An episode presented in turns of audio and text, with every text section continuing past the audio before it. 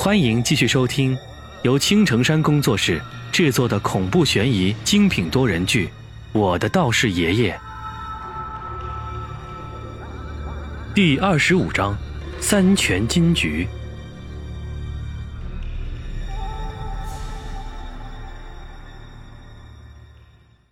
哦，对了，马警官，记得来我们学校找我们的时候找个合适的理由。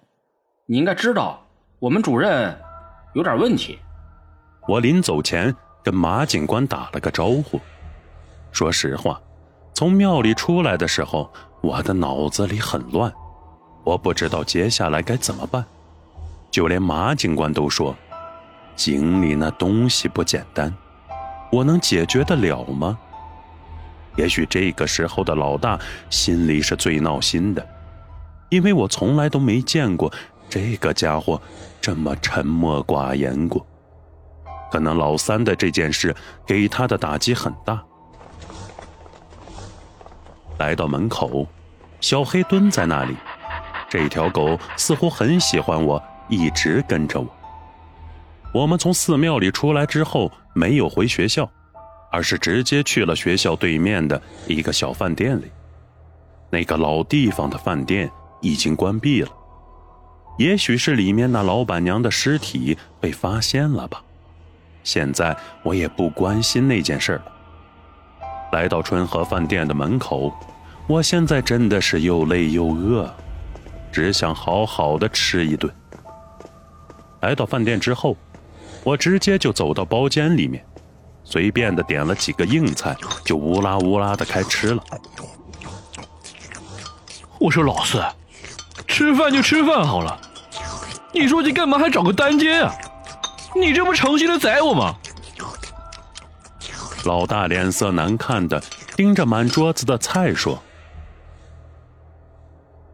吃完饭之后，我想着靠人不如靠自己，就从怀里拿出通圣秘术。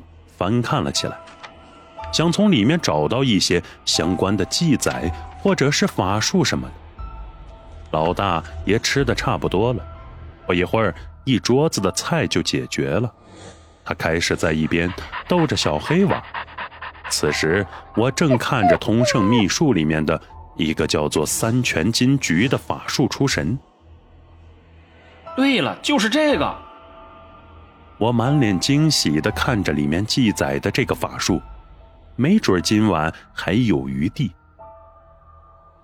嘿，我说老孙，你自己在嘀咕啥呢？老大看着我自己在那自言自语，不由得出声问道：“滚犊子，边上去！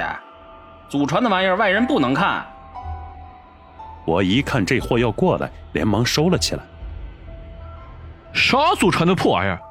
我看就是一本破书。你看你的模样，就跟看《精品梅》一样。老大满脸不乐意的挖苦道：“三金全局由申、酉、戌，以及……我不搭理这货，仔仔细细的看着上面详细的记载。过了一会儿，我已经了然于心。”简单的收拾了一下，就走出了包间。这时候，我看到老板娘正拿着一个账本在那算着什么，我赶忙跑了出去。老板，这个胖子结账。我头也不回的喊道：“什么？我去！哎呀！”老大一脸不情愿的掏着钱。对了，老板娘，你这里有没有公鸡啊？过了一会儿，我冷着脸走了回来，对着老板娘问道：“有，我这里刚好有一只，还是活的。”老板娘看着我，一脸的笑意。走出酒店之后，我手里拿着一只鸡，脚下还有一只狗，现在三全局就差一个猴子。可是这个猴子到哪儿去找呢？我说你到底在搞什么鬼呢？你找公鸡和狗干嘛？老大疑惑的看着我问。废话，我当然是要救老三的命了。你以为我是要吃火锅啊？现在最关键的就是去哪儿找一个跟猴子有关的东西呢？哎呀，真是愁死我了！相关的，老大嘀咕了起来。哎哎哎！我想起来了，你大哥我上学比较晚，我就是属齐天大圣的。想了一会儿，老大突然嗷嗷叫着吼道：“我听到这里，也是松了口气。这个胖子关键的时刻还是有点用的嘛。”不一会儿，我们就回到了学校，跟胖子交代了一下，把东西安排好，不要被教导主任发现了。随后，我就来到了门卫那里，我要打一个电话。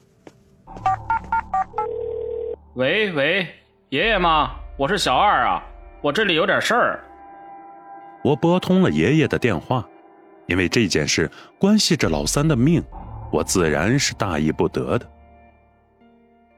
唉，臭小子，我就知道你给我打电话没什么好事儿。说吧，什么事儿？电话那头传来爷爷苍老的声音：“哦，是这样子的。”我简单的把事情的始末跟爷爷叙述了一遍，就等着他的回答。爷爷，只要有一丝希望。我都会把老三的魂魄抢回来，爷爷，你给我想点办法呀！我最后补充了一句：“你说的那个鬼面，我倒是知道一点。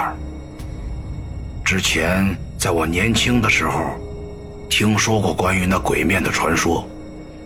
那时候大概是八十年代吧。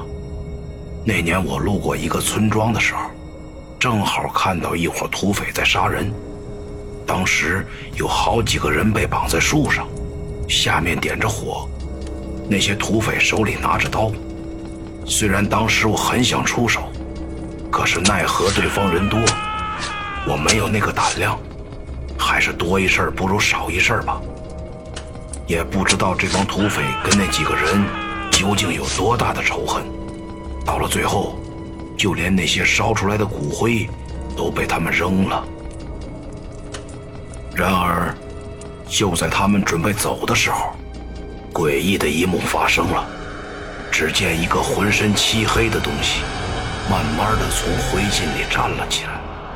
那脸上有好几个人的面孔，无一例外，都是那些被烧死的人。就这样。这个怪物杀死了那伙土匪，后来还害死了不少人，被天云山的一个道士用一把金双剑斩杀了。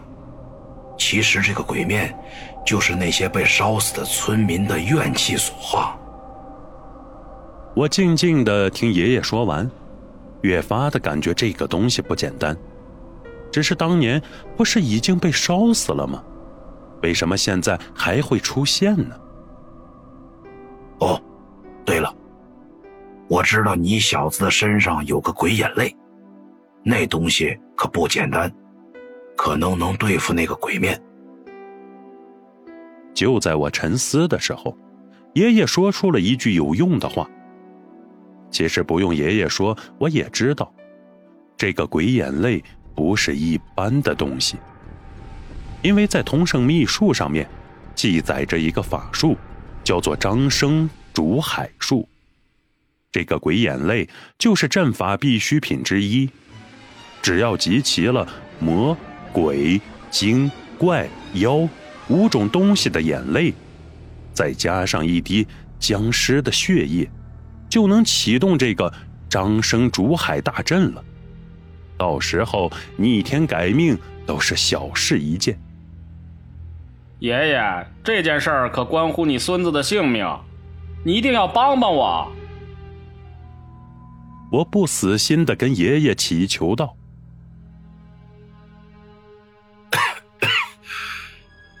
我都一把老骨头了，折腾不了了。